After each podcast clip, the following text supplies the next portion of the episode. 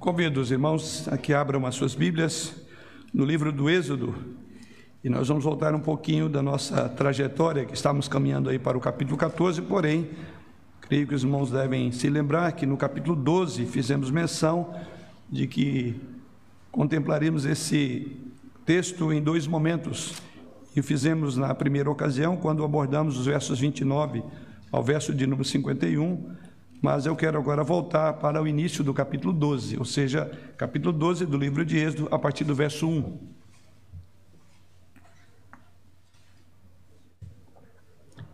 Abra aí as suas Bíblias no livro do Êxodo, capítulo 12, a partir do verso 1, nos diz assim a palavra do Senhor.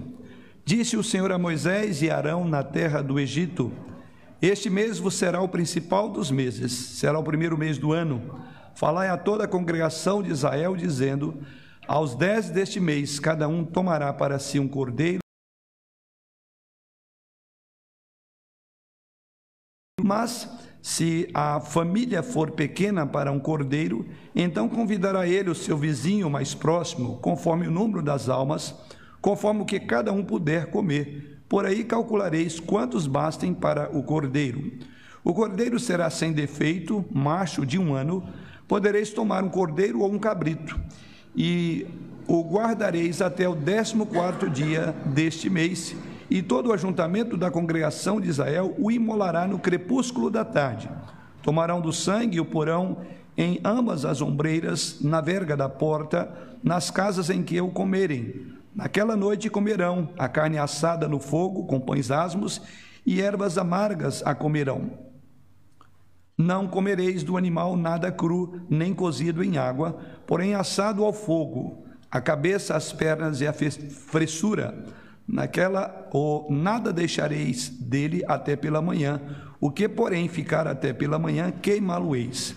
Dessa maneira o comereis: lomos cingidos, sandália nos, sandálias nos pés e cajado na mão. Comê-lo-eis à pressa, é a Páscoa do Senhor, porque naquela noite passarei pela terra do Egito e a ferirei. E ferirei na terra do Egito todos os primogênitos, desde os homens até os animais. Executarei juízo sobre todos os deuses do Egito. Eu sou o Senhor. O sangue vos será por sinal nas casas em que estiverdes. Quando eu vir o sangue, passarei por vós, e não verá entre vós praga destruidora, quando eu ferir a terra do Egito. Este dia vos será por memorial e o celebrareis como solenidade ao Senhor nas vossas gerações, o celebrarei por estatuto perpétuo. Sete dias comereis pães asmos. Logo ao primeiro dia tirareis o fermento das vossas casas, pois qualquer que comer coisa levedada, desde o primeiro dia até o sétimo dia, essa pessoa será eliminada de Israel. Ao primeiro dia haverá para vós outros santa assembleia. Também ao sétimo dia tereis santa assembleia. Nenhuma obra se fará nele, exceto que diz respeito ao comer, somente isso podereis fazer. Guardai, pois, a festa dos pães asmos, porque nesse mesmo dia tirei vossas hostes da terra do Egito. Portanto, guardareis este dia nas vossas gerações por estatuto perpétuo. Desde o dia 14 do primeiro mês à tarde, comereis pães asmos, até a tarde do dia 21 do mesmo mês. Por sete dias não se ache nenhum fermento nas vossas casas, porque qualquer que comer pão levedado será eliminado da congregação de Israel, tanto o peregrino como o natural da terra. Nenhuma coisa levedada comereis em todas as vossas habitações. Comereis pães asmos. Chamou, pois, Moisés todos os anciãos de Israel e lhes disse: Escolhei e tomai cordeiros segundo a vós, as vossas famílias, e molai a Páscoa. Tomai um molho de sopo, molhai-o no sangue que estiver na bacia, e marcai a verga da porta, as suas ombreiras, com o sangue que estiver na bacia. Nenhum de vós saia da porta da sua casa até pela manhã, porque o Senhor passará para ferir os egípcios. Quando vir, porém, o sangue na verga da porta, em ambas as ombreiras, passará o Senhor aquela porta e não permitirá ao destruidor que entre em vossas casas para vos ferir. Guardai, pois, isto por estatuto para vós outros e para vossos filhos, para sempre.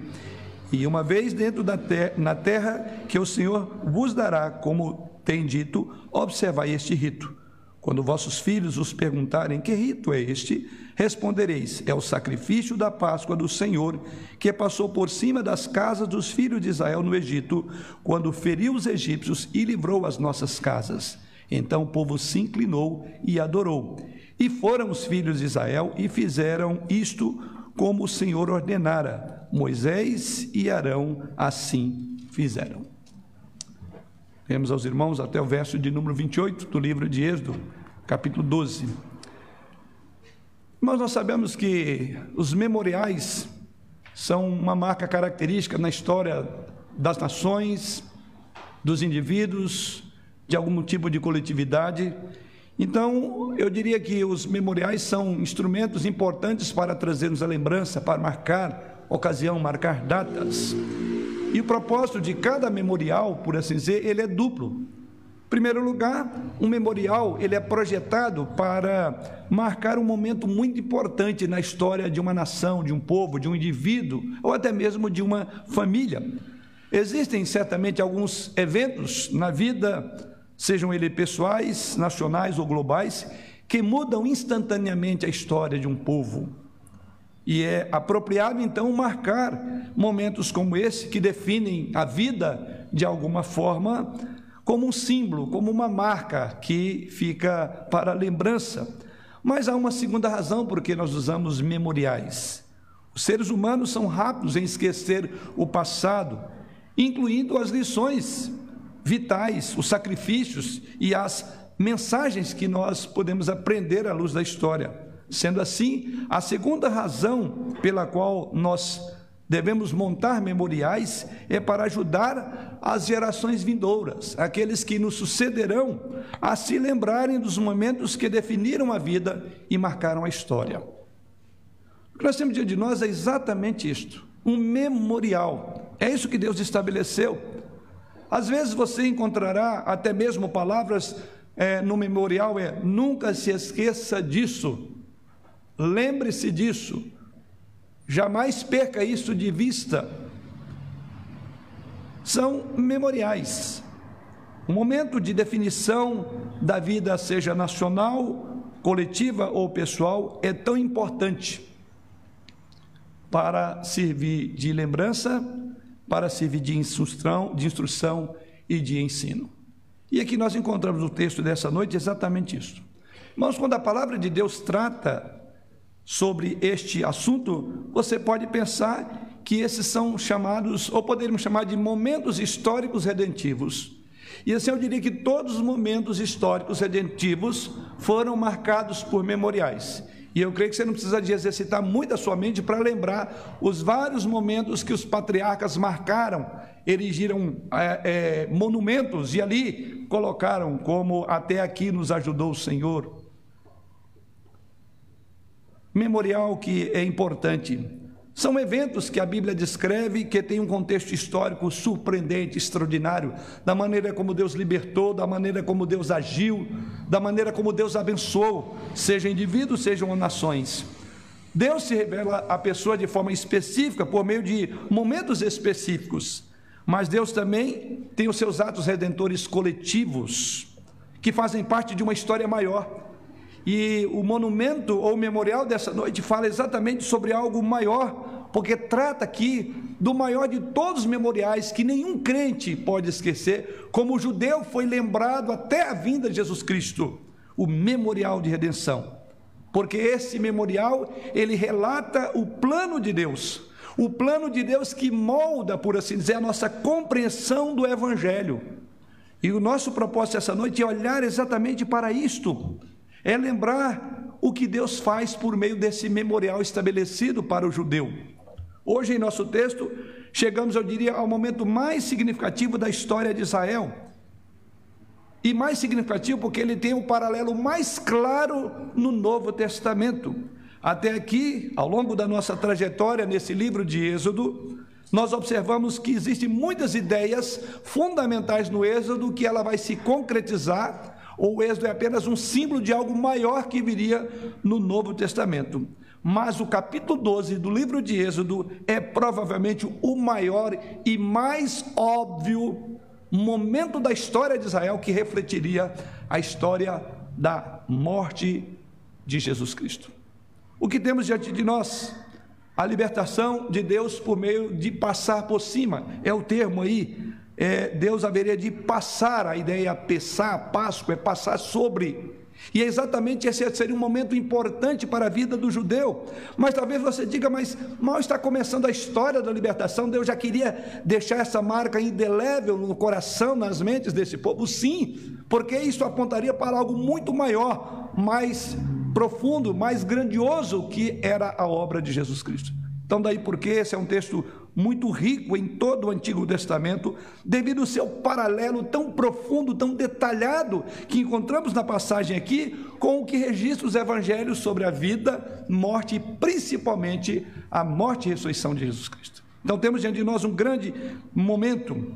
Veja bem que o nosso texto sagrado diz que esse seria um momento decisivo para Israel mas também seria o prenúncio de algo óbvio que Deus faria por meio de Jesus Cristo e no Novo Testamento através da sua morte. Além do mais, esta refeição que é ordenada, conforme os irmãos puderam acompanhar na leitura do texto, foi ordenado a eles uma refeição pascal. E esta refeição, nós podemos ver que ela é relacionada exatamente com a refeição que Jesus Cristo celebrara com seus discípulos pouco antes da sua morte. Ele estava exatamente lembrando este memorial que temos a considerar essa noite.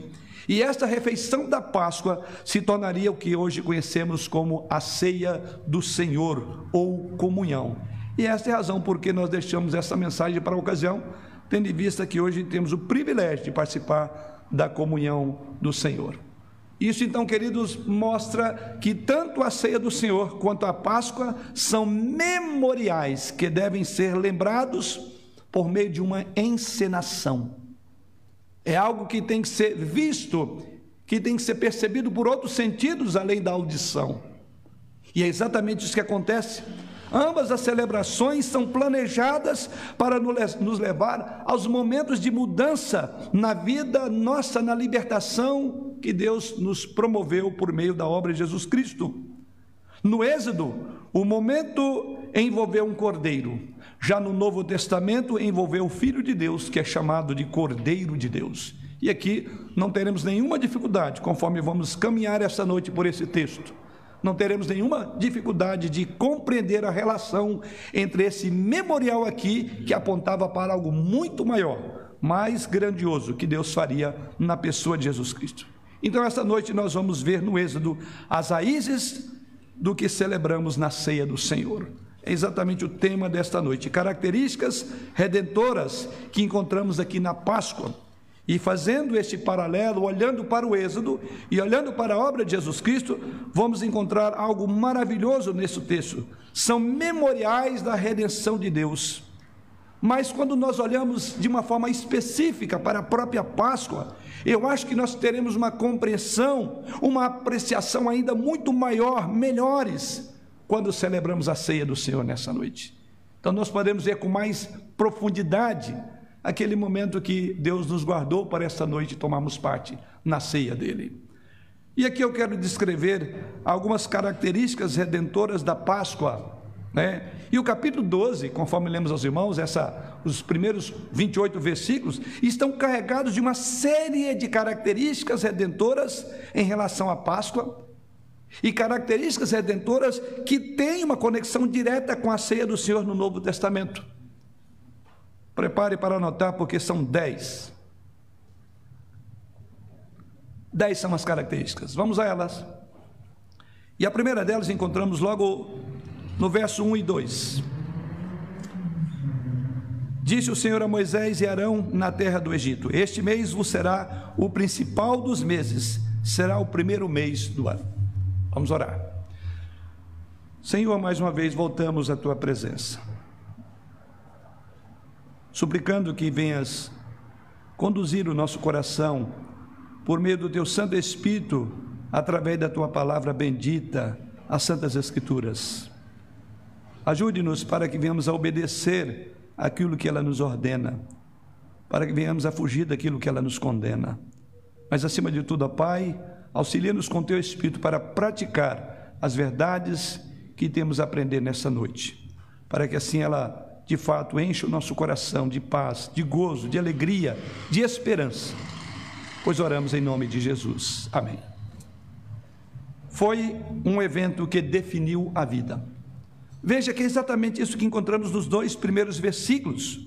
Os versos 1 e 2, conforme vemos aí, eles identificam que a observância da Páscoa e da festa dos pães ázimos, que estarão nos versos 14 a 20 do nosso texto, foi a celebração mais importante que o povo de Israel deveria observar durante todo o ano.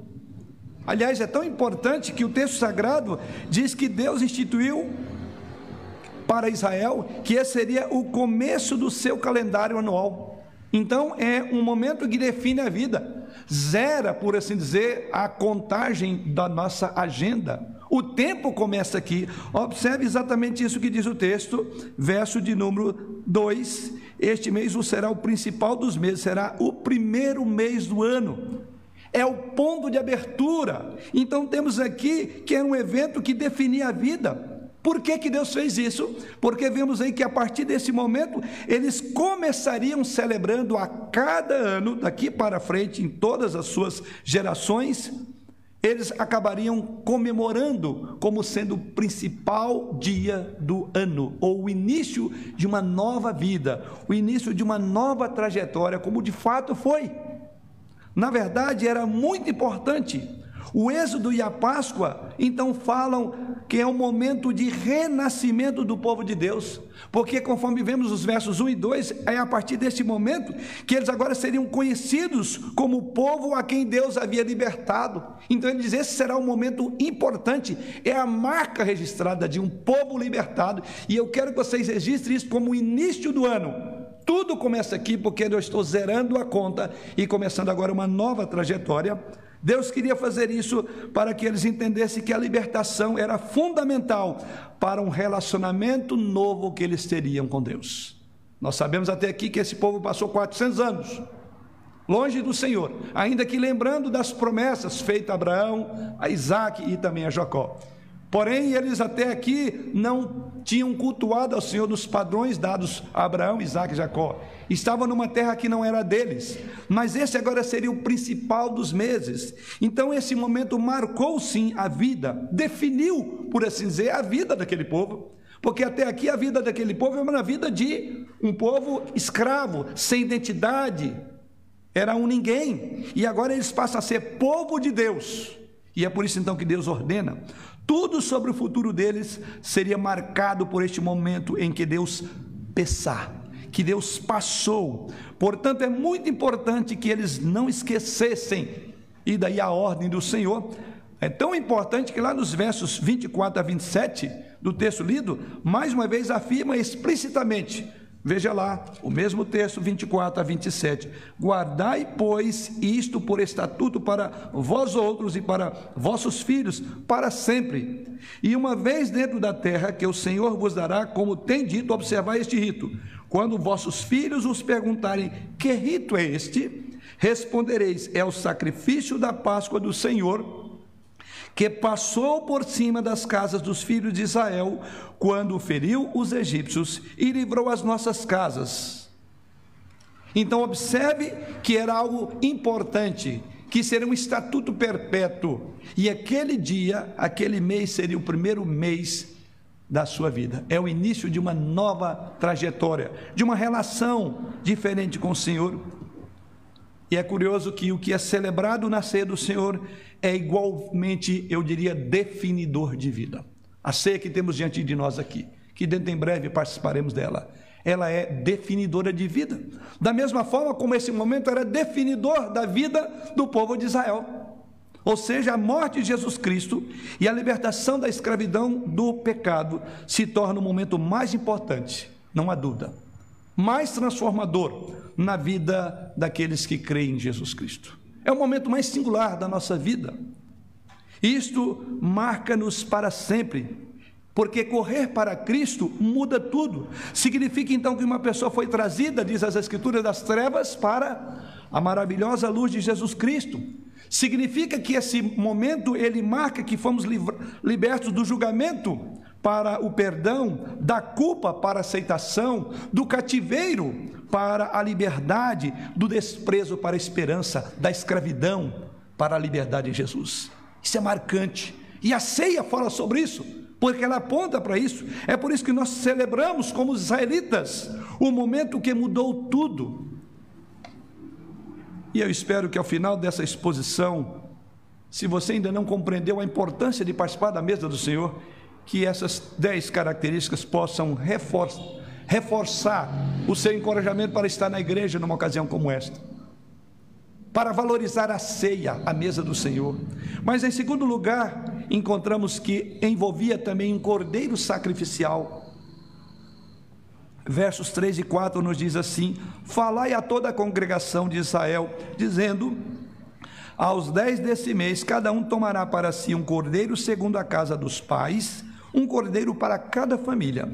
Mas se a família for pequena para um cordeiro, então convidará ele o seu vizinho mais próximo, conforme o número das famílias, conforme melhor o número das almas, conforme o que cada um puder comer. Por aí calculareis quantos bastem para o cordeiro.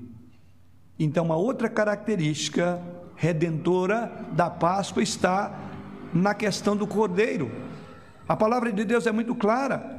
E esse aspecto do evento é importantíssimo. O cordeiro, como diz os versos 3 até o verso 6. Eles nos dizem, primeiramente, que isso seria no décimo mês. E que isso envolveria o cordeiro, e o cordeiro para cada família, separada para aquele tipo de sacrifício. E o texto sagrado também nos diz que se a família fosse muito pequena para o consumo do cordeiro, diz os versos aí, eles deveriam fazer o quê? Compartilhar aquele sacrifício com o vizinho. Ou seja, a questão aqui era simplesmente que cada família deveria ser representada no cordeiro. Aqui está a representação. O cordeiro é um substituto daquele que deveria ser morto dentro da casa, como de fato foi na casa em que não havia o cordeiro sacrificado. O cordeiro tinha que ser especial, diz o texto sagrado. Observe no versículo 5, e o versículo 5 identifica que o cordeiro tinha que ser macho, segundo lugar, de um ano de idade, e em terceiro lugar, sem mancha. E diz ainda que o povo deveria dar ao Senhor o melhor que tinha, não o pior. E quando isso deveria ser feito, diz aí no dia 14 do mês, no 14 dia do mês, o cordeiro de cada casa era para ser morto, morto no crepúsculo desse dia. Como veremos em um momento, esse cordeiro se tornou a característica central, símbolo da refeição pascal. Seu sacrifício seria por meio da libertação e proteção do julgamento de Deus que viria sobre o Egito. E Deus ordena isto. Isso mostra então, irmãos, que para o resto da história de Israel, a libertação por meio do cordeiro seria um aspecto central na compreensão, na visão desse povo de que Deus faria expiação em lugar do homem. É exatamente isso que nós encontramos aqui. Por fim, o cordeiro era sacrificado todas as manhãs e noites, como parte da adoração. Nós vamos ver isso lá no tabernáculo, no capítulo 29 desse mesmo livro. Seria uma prescrição perpétua. Portanto, é muito significativo quando olhamos para esse texto e olhamos que Jesus esteja conectado a esse sacrifício. Jesus está conectado a esse cordeiro sacrificial do Antigo Testamento. Se não observe que João Batista diz no Evangelho de João, no capítulo 1, versículo 29, quando ele olha para Jesus Cristo que caminha e ele diz ali que Jesus Cristo era o Cordeiro de Deus que tira o pecado do mundo, João Batista vinculou imediatamente o nosso texto, a nossa passagem com o próprio Jesus Cristo, diz: Eis o Cordeiro de Deus. Ali era um animal, conforme diz o próprio texto, né? que deveria ser morto, mas agora aqui encontramos o próprio Jesus Cristo. E João Batista faz essa relação imediata. Não temos nenhuma dúvida que apontava esse cordeiro para o próprio Jesus Cristo. Mas o próprio apóstolo Pedro também, na sua primeira epístola, no capítulo 1, verso 19, também, ele diz isso. E ali ele fala que nós somos redimidos, diz o apóstolo Pedro, com o precioso sangue de Cristo, como de um cordeiro sem mácula nem mancha. Observe as expressões sem mácula e nem mancha.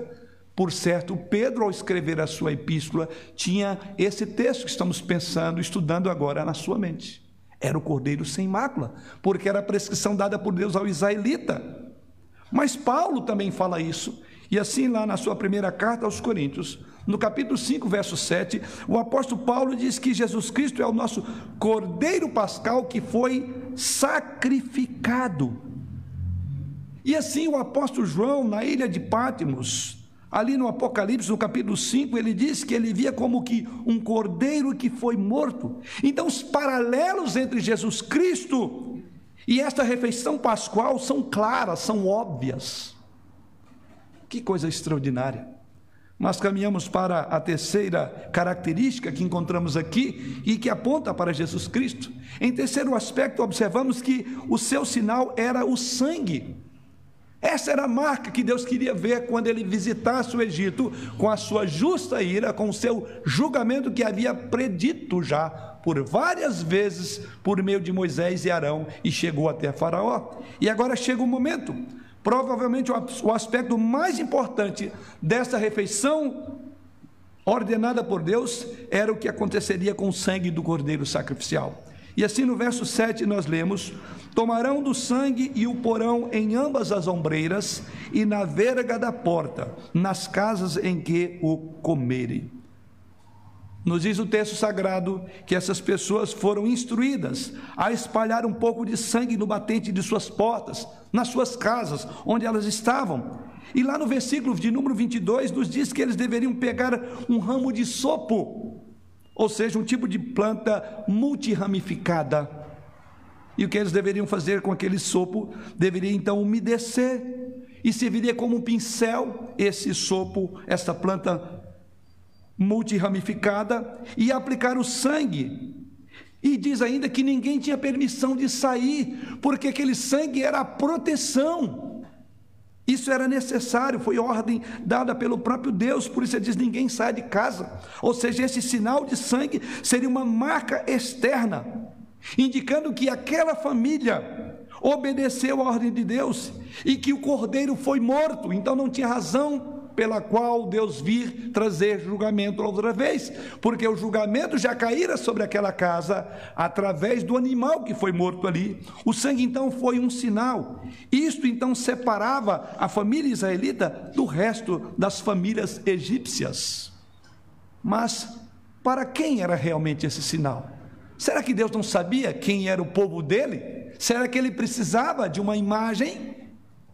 Não. Certamente Deus sabia quem havia obedecido a sua ordem, porque ele lê o próprio coração, como lê o coração de todo o povo nesta época. O sinal do sangue era realmente para os israelitas. Foi projetado para fazer uma conexão entre suas próprias vidas e o sangue de outra pessoa, significando que eles não eram adequados diante de Deus que a semelhança da, dos egípcios, dos primogênitos dos egípcios que morreriam, eles também mereciam morrer. Então aquele sangue era um sinal para ele. É dizer, aqui também houve julgamento, porque aqui também há pecado, mas aqui há uma provisão graciosa de Deus que derrama esse sangue em meu lugar. Então era para eles, para entender uma conexão do sangue de outra pessoa, nesse caso do animal que fora projetado para simbolizar o sangue dele, que seria requerido porque Deus é reto juiz. Eles foram marcados não apenas pela Páscoa, mas eles agora são marcados pelo sangue. E é por isso que Deus ordenou que assim se fizesse. E aí eu quero que você olhe de novo para o Novo Testamento e veja que paralelo extraordinário encontramos na ceia do Senhor no Novo Testamento. Esse paralelo é muito óbvio. O evangelista, o evangelista Lucas, no capítulo 22, no verso 20, ao registrar as palavras de Jesus, e enquanto Jesus Cristo celebrava esta Páscoa, assim ele escreve: Este cálice que por vós é derramado é a nova aliança em meu sangue.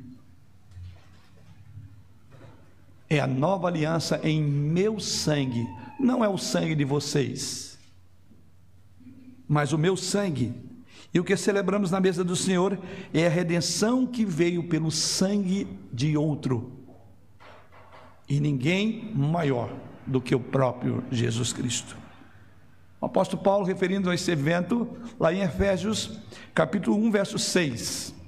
O verso 7, ele assim afirma: Nele, referindo aqui a Jesus Cristo, nele temos a redenção pelo seu sangue, o perdão das nossas ofensas, segundo as riquezas da sua graça. O sangue marcou o povo de Deus tanto no Êxodo, quanto o sangue de Cristo marca nós, como seu povo, no Novo Testamento. Uma quarta característica que encontramos ainda no Êxodo, vemos no verso de número 6, que é que eles deveriam observar esta esta cerimônia, esta festividade, esta ordenança deveria ser observada juntos. Veja o verso 6: E o guardareis até o décimo quarto dia deste mês, e todo o ajuntamento da congregação de Israel o imolará no crepúsculo da tarde. Olha aqui há uma afirmação que talvez você possa até ignorar quanto trata da ceia. Juntos. Todo o ajuntamento da congregação pode parecer muito óbvio, mas importante notar que a celebração fosse algo acontecendo em casas individualmente, que nós sabemos que ninguém deveria sair, mas ao mesmo tempo era uma atividade comunitária toda a congregação de Israel. Ou seja, o tipo de sacrifício, o dia até a hora são claramente identificados, porque diz o texto: a Páscoa foi projetada para ser um momento corporativo de um povo que se chamava, que passaria a se chamar agora como povo de Deus. Sim, foi um memorial que deveria ser celebrado juntos. Isso marcou o povo de Deus tanto quanto salvou famílias individualmente. É importante notar, irmãos, isso porque há elementos claros também dessa instrução no Novo Testamento, quando trata da ceia do Senhor. O apóstolo Paulo, na sua primeira carta aos Coríntios, no capítulo 11, ele inclusive vai condenar um princípio que deve reger o momento da ceia do Senhor, que os irmãos ali em Corinto não estavam obedecendo, ao contrário, estavam indo na contramão, no contrafluxo. E ali no capítulo 11, ao instruir sobre a maneira correta de participar da mesa do Senhor, nós somos capazes de enxergar isso ali, em grande parte porque Paulo estava colocando isso, porque o comportamento deles não era uma maneira corporativa de participar da ceia do Senhor.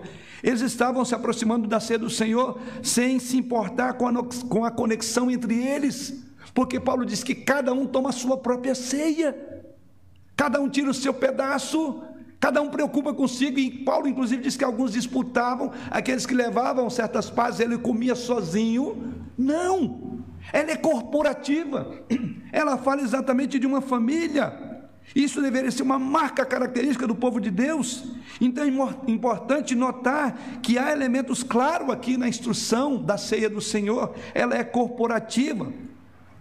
Os irmãos de Corinto, embora aproximavam-se da mesa, estavam longe uns dos outros. A ceia do Senhor chama-nos para uma, um observar juntos. A mesa do Senhor, como a Páscoa, foi projetada para ser, irmãos, um evento corporativo.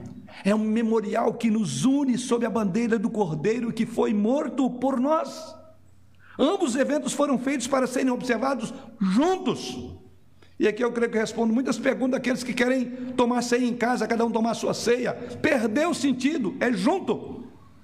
Mas vamos ao quinto, a quinta característica que encontramos aqui é que foi também pessoal. Essa é a quinta característica. Um aspecto interessante e instrutivo desse evento é o fato de que o cordeiro sacrificial não era apenas morto, mas também comido. Veja o verso de número 8 comigo. Naquela noite comerão a carne assada no fogo com pães asmos e ervas amargas a comerão. Então não era apenas para olhar, mas era para participar. Cada um tomaria parte. E o verso 8 dá essa instrução. Há aqui uma combinação de um sacrifício e de uma refeição ao mesmo tempo. As duas coisas estão aqui: é um sacrifício e uma refeição individual, particular. O cordeiro era usado para cobrir a família com sangue lá fora, na verga da porta, mas dentro ele se tornava alimento para cada pessoa da casa. Ninguém ia assistir, ver o outro fazer. O cordeiro era sacrificial, mas ele era também pessoal, porque o texto sagrado diz que cada pessoa da casa comeu o sacrifício Eles consumiram, e desta forma nós podemos então ver que a Páscoa é também muito pessoal. Não se assistia um sacrifício à distância ou apenas observava de forma passiva. Esse sacrifício foi íntimo, foi próximo, foi pessoal. Isso então nos ensina, irmãos, que tanto a Páscoa quanto a ceia do Senhor foram memoriais para a fé de uma pessoa na capacidade de Deus libertá-la. Não se assiste pela internet a ceia. Aliás, é um princípio que nós temos aqui, dentro em breve, vamos prosseguir depois do culto, nós tomaremos parte na mesa do Senhor. E esse é o momento que, inclusive, a transmissão será é, cortada, suspensa, né? Usar o termo mais correto aqui. Por quê? Não se assiste. Você que está em casa, não adianta colocar um cálice na sua mesa diante do, do, do, do, instrumento que você está vendo, acompanhando aqui, porque ele é algo que não se assiste, você participa dele.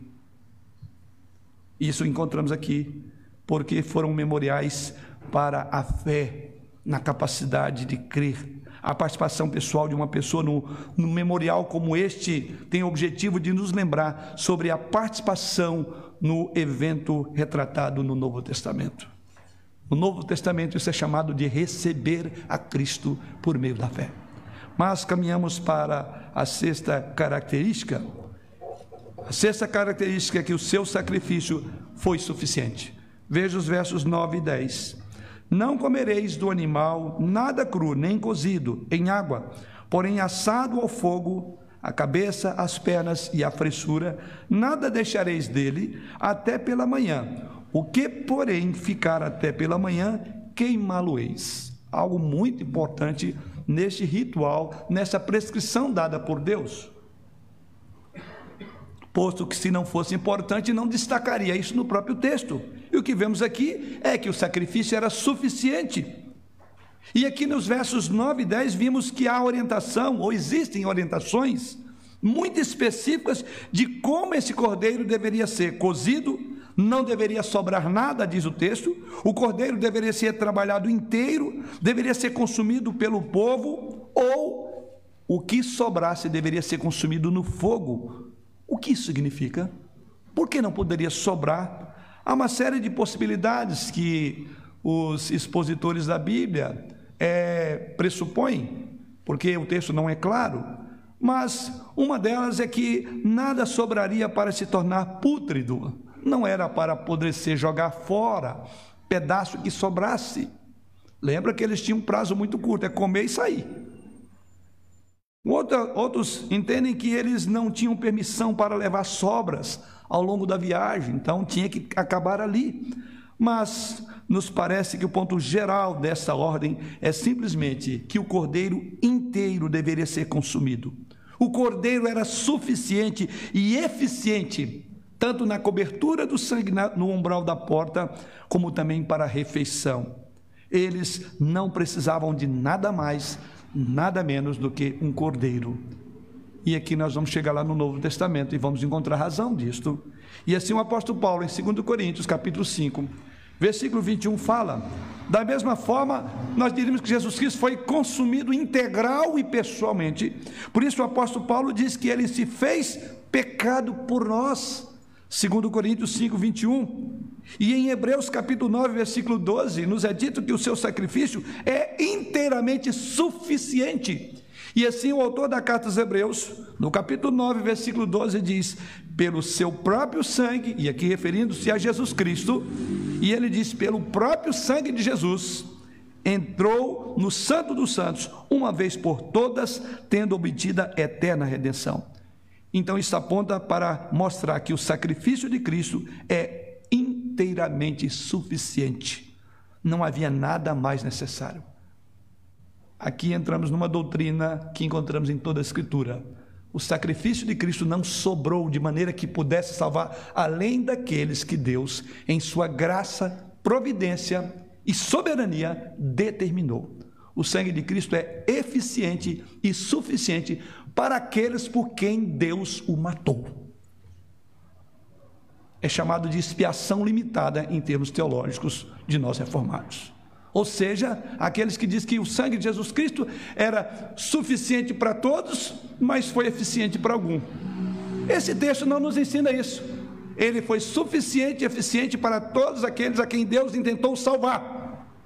Isso está no nosso texto, porque não deveria sobrar.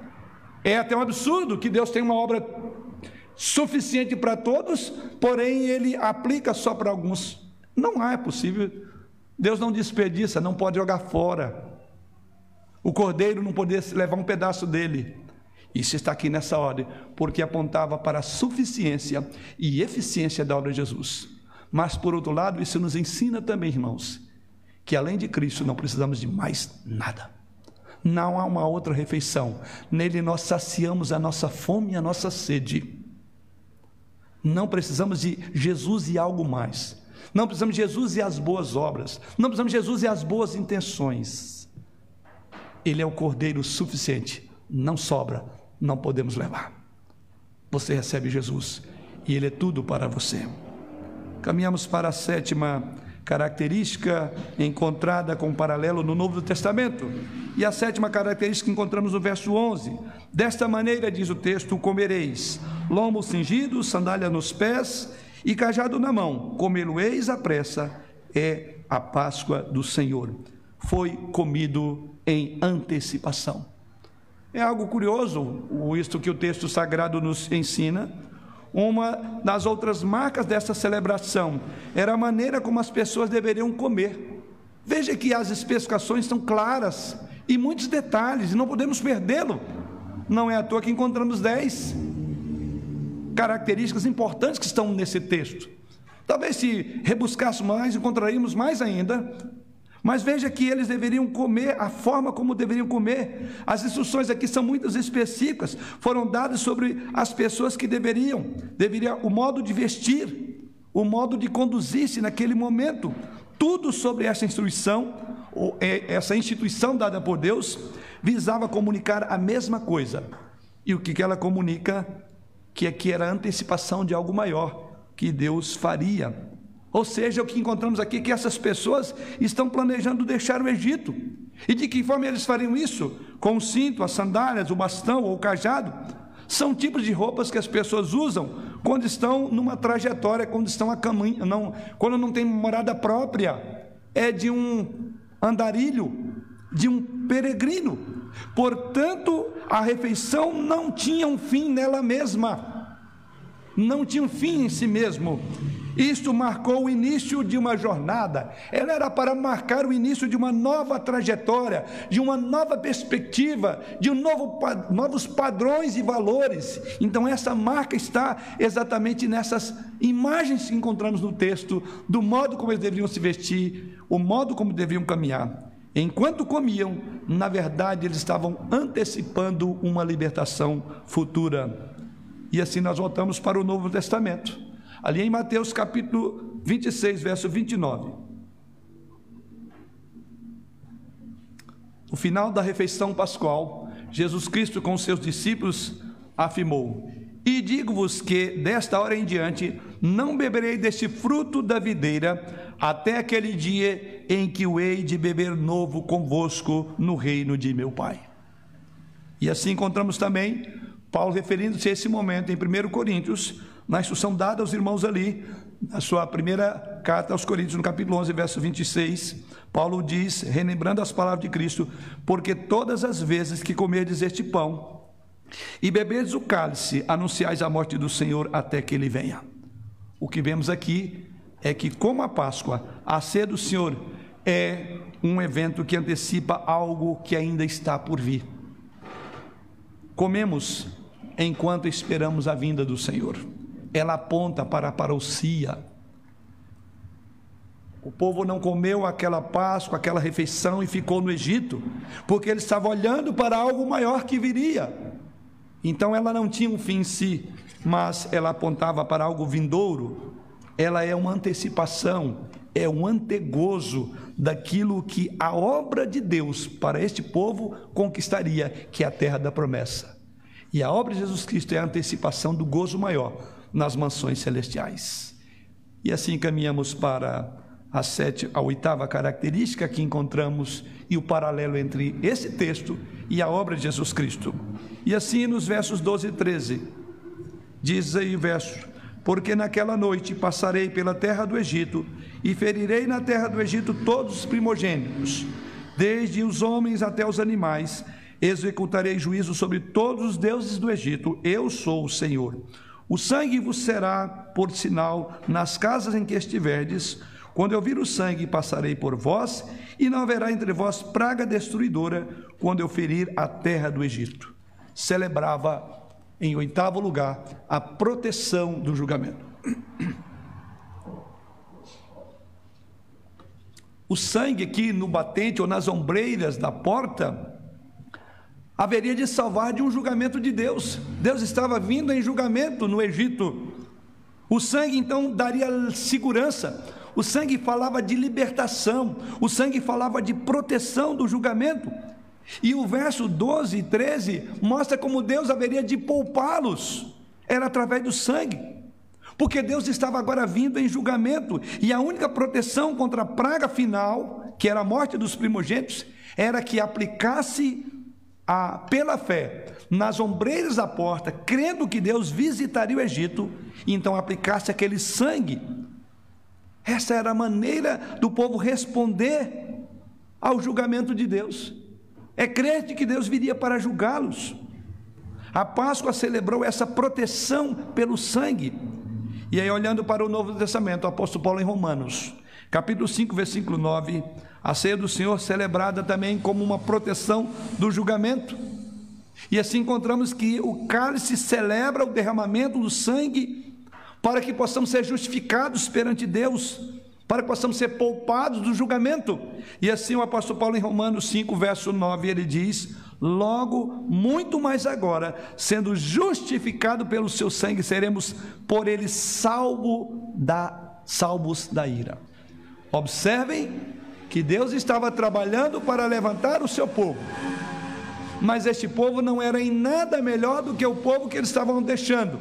O povo que os escravizara durante 400 anos, eles eram tão semelhantes quanto. Por isso que foi necessário, houve sangue geral. Não houve uma única casa, tanto na dos egípcios quanto na dos hebreus, que não fosse merecedora do julgamento. Porém, o sangue seria uma maneira de Deus julgar em sua ira o pecado do hebreu nele mesmo, quando ele provê o cordeiro. E assim é o que Paulo diz que em Jesus Cristo somos justificados pelo sangue, para sermos salvos da ira de Deus. Então, se alguém que deve compreender a justiça de Deus, o caráter santo de Deus, somos nós, porque sobre nós a ira de Deus haveria de cair, se não fosse a obra sacrificial de Jesus. Melhor, ela caiu na obra sacrificial de Jesus.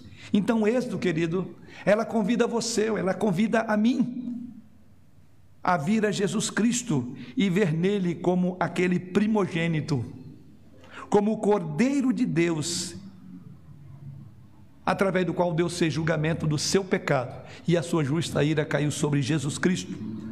O convite então essa noite é para que você que ainda não tem Jesus no coração, corra para dentro da casa coberta de sangue.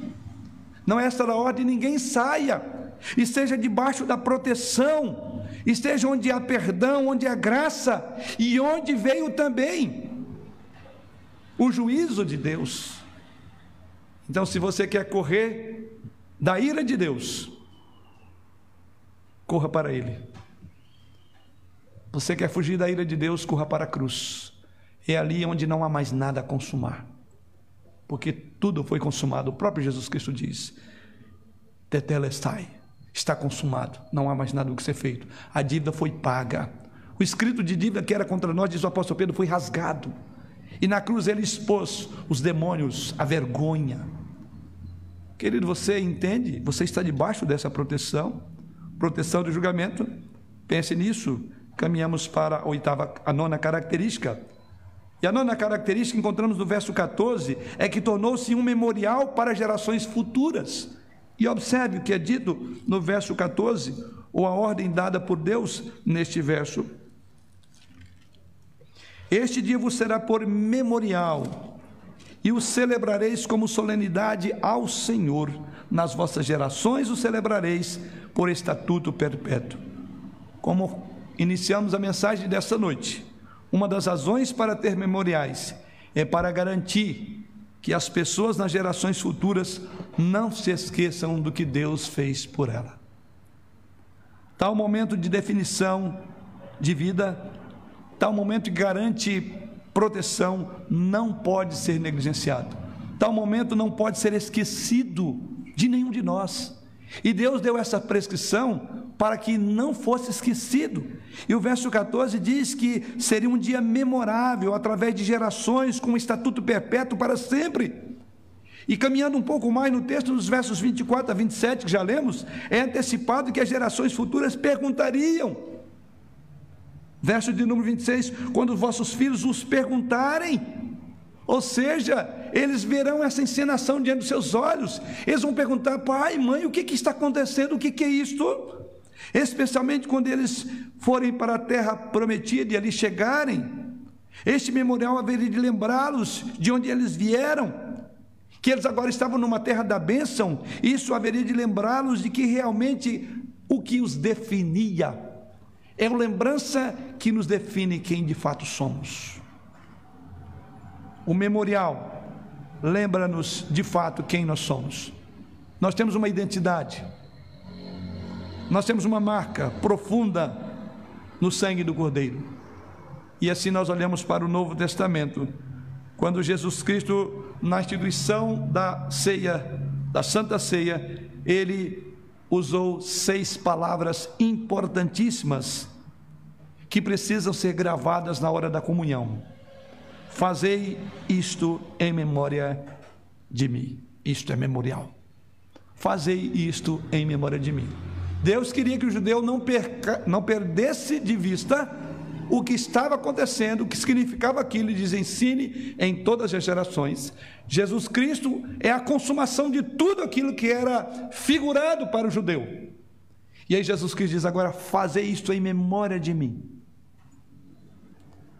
Por isso que é um engano querer levantar sacrifícios como no passado. E é por isso que o autor da Casa Hebreus vai exatamente bater contra os judaizantes dentro da igreja que estavam trazendo novos sacrifícios. E ele diz: Olha, para que novos sacrifícios? Se vocês não creem naquilo que claramente já foi ensinado, não há mais sacrifício pelo pecado. Não tem sentido. Porque é negar o sacrifício maior. Agora nós não olhamos mais para um cordeiro, não trazemos mais um cordeiro à igreja, não temos um sacerdote, não temos um santo dos santos não temos esse ritual, porque Jesus Cristo agora ele resume tudo isso e diz: agora é em memória de mim. E ele institui este sacramento, essa ordenança, usando os dois elementos representando o seu corpo, representando a sua vida, que foi o seu sangue. Então você percebe isso quando ele celebra a ceia, ele diz: Faze isto em memória de mim. Ou seja, nós celebramos a mesa do Senhor, porque, como Israel, nós podemos esquecer podemos facilmente desenvolver, eu diria, uma mentalidade que não atribui o valor certo num momento tão marcante em nossas vidas. E por que eu digo isso? Muitos crentes abandonam a comunhão, não se importam com a ceia. E no nosso contexto de igreja local, para aqueles que nos acompanham pelas mídias, é uma vez por mês. Causou-nos preocupação e tristeza quando, em função da pandemia, e temos um número limitado da nossa congregação, por entendimento do nosso conselho, que faríamos isso por duas vezes ao mês. E qual não foi a sua a surpresa desagradável? Temos presbítero aqui ao meu lado, lembra muito bem disso. A surpresa desagradável, olha, não precisamos fazer a cada 15 dias, porque lamentavelmente nós não temos um número suficiente no que dispõe a lei para vir às pessoas. É muito triste. Eu espero que com esta meditação você reveja sobre o que é participar da mesa do Senhor. Esse era o momento almejado pelo judeu, sonhado por todo judeu. Não pode ser diferente para nós, que agora temos o cumprimento daquilo que este momento apontava. Nós vivemos do cumprimento dele, porque Jesus Cristo veio, o Cordeiro de Deus se entregou por nós. E assim caminhamos para considerar que o valor certo ao que deveria ser o momento mais marcante de nossas vidas, nós devemos dá-lo. Portanto, é bom lembrar por reconstituição, por encenação, e a ceia é lembrar, por reconstituir, relembrar o sacrifício de Cristo. Em décima e última aplicação, é que estava também cheio de fé.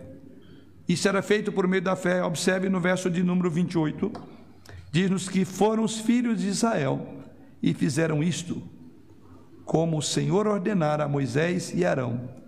Quando Moisés acaba de dar as, instru dar as instruções, o final do verso 27 diz que então o povo se inclinou e adorou. A característica final desse memorial é que era por fé. E encontramos exatamente no verso 28, nos diz que quando eles ouviram as instruções, eles fizeram isto. Ou seja, isto é uma grande mudança em relação ao comportamento do Faraó, que vimos até aqui, um homem de um coração duro, impenitente. E o povo de Israel, diz o texto sagrado, depois de ouvir as instruções dadas por Moisés, creu que Deus viria e não só creu, mas eles fizeram isto, diz o texto sagrado. Pela fé, eles sacrificaram o cordeiro, eles aplicaram nos umbrais das suas portas o sangue. Eles creram que Deus faria aquilo. E ai deles que, se não acreditassem, certamente morreriam.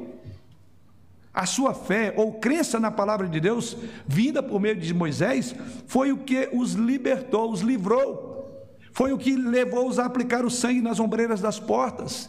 E sim, irmãos, é esta fé, representada pelo sangue visível, é que os fez preteridos em relação aos egípcios. Sangue aplicado era apenas um sinal da fé que tinha em seu coração.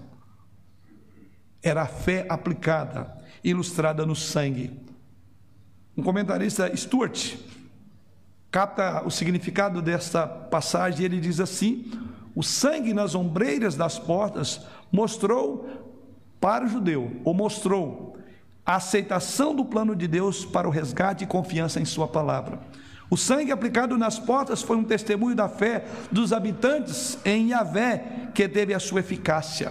Assim, a declaração, quando eu vir o sangue, passarei por vós, do versículo 13, diz esse comentarista, em outras palavras, pouparei todos aqueles que mostrarem que depositaram sua fé em mim. O sangue era apenas um símbolo, conclui ele, mas era um símbolo dinâmico, identificando algo além de si mesmo. Apontava para a fé daqueles que lhe fizeram. Imagina se ele questionasse: que sentido tem isso? Por que esse rito estranho, matar, comer, não, não, não guardar, o que sobrar tem que queimar? É complicado. Como eles poderiam entender isso? Era uma questão de fé. Da mesma forma, quando olhamos para o Novo Testamento, os elementos da ceia do Senhor são apenas símbolos. Não há nada de sobrenatural no pão que temos logo mais que vamos ingerir, e muito menos no vinho ou no, no, no suco de uva mas eles representam algo poderoso, eles representam algo transformador. Eles servem como memorial do que significa colocar a fé na obra consumada de Jesus Cristo, irmãos, que foi oferecido fisicamente, isto é, o meu corpo oferecido por vós, mas foi oferecido redentoramente, porque ele próprio diz: o sangue é da nova aliança em meu sangue. Então, observe que a fé ainda está envolvida nesse memorial que hoje temos diante dos nossos olhos e que do qual vamos participar dentro em breve. Não é o tipo de fé que confia nesses elementos como objeto da própria salvação, mas é o tipo de fé que confia no Salvador que esses elementos representam na hora que tomamos dele. O Senhor nos convida a lembrar, a ensinar, a refletir, assim como a Páscoa lembrava ensinava e refletia para Israel. Como concluir? Certamente são maravilhosos os paralelos redentores entre o Êxodo, capítulo 12, e o Novo Testamento. É um paralelo maravilhoso entre a Páscoa no Antigo Testamento e a mesa do Senhor no Novo Testamento. São memoriais como esses, planejados para nos ajudar a pensar além de nós mesmos, a pensar além desses elementos. Este é o propósito de Deus. E com isso em mente, eu posso fazer algumas perguntas para você considerar. Primeiro, a sua vida foi marcada para sempre por colocar sua fé na expiação oferecida por Jesus Cristo? Você tem convicção de que está salvo do merecido julgamento e santo julgamento de Deus? Pense nisso. Segundo, se você recebeu a Cristo, querido irmão, você está realmente definido por este momento redentor de estar em Cristo? Porque aqueles que estão em Jesus são nova criatura. As coisas velhas já passaram, tem uma identidade. Quem passou pela cruz foi redefinido, assim como o povo zerou a conta. É o mês é o dia 14 do é o primeiro mês. Você se vê assim? O evangelho afeta a compreensão de quem você é, seu passado, seu valor, seu significado e sua vida hoje. O evangelho é a marca da sua vida. Ele é um grande memorial, marcou profundamente ou você veio a Jesus e está procurando algo mais? Se você procurar algo mais, você não veio a Jesus. Pelo menos o Jesus descrito nos evangelhos, porque ele é tudo. Em terceiro, você precisa ser lembrado de sua terra prometida, de quem você realmente é e de onde você veio, onde você estava quando Deus o resgatou. Quem era você?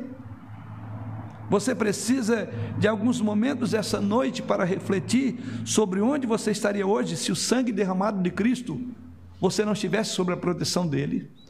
Creio que você não precisa de muito tempo para refletir aonde você estaria. Como muitos que estão sem Deus, sem esperança no mundo, como diz o apóstolo Paulo. Em quarto, se você soubesse que o perigo estava chegando, qual seria a sua postura com as pessoas que não conhecessem desse perigo? O que você faria por elas? E se você soubesse e nunca compartilhasse com eles, como evitar a tempestade que se aproxima? O que você precisa dizer ao Senhor sobre a sua paixão em compartilhar a notícia a outras pessoas? É saber que no Egito, que é essa terra, as pessoas serão julgadas. E Deus não usará dois pesos, duas medidas. E você sabe muito bem disso, que o sangue do cordeiro, se não estiver na porta do coração das pessoas, elas perecerão sem Jesus Cristo. Você é uma atalaia que Deus levantou para pregar, para testemunhar. E a palavra de Deus alerta que se o, o, o atalaia vê que vem um perigo e não anunciar, Deus vai requerer o sangue dele, você sabe disso. O que você tem feito sobre isso? Isso te desconforta, isso tira você da zona de conforto e coloca você para trabalhar em prol de anunciar que o juízo do Senhor é iminente. Que tipo de gratidão, alegria e adoração precisa fluir em seu coração esta noite ao considerar tudo que Deus fez por você? E por fim, a Páscoa e a ceia do Senhor têm os mesmos objetivos: lembrar-nos quem somos, quem é Deus, o que Ele fez por nós e o que isso realmente significa. Que Ele assim nos abençoe. Façamos isto em memória dele. Amém.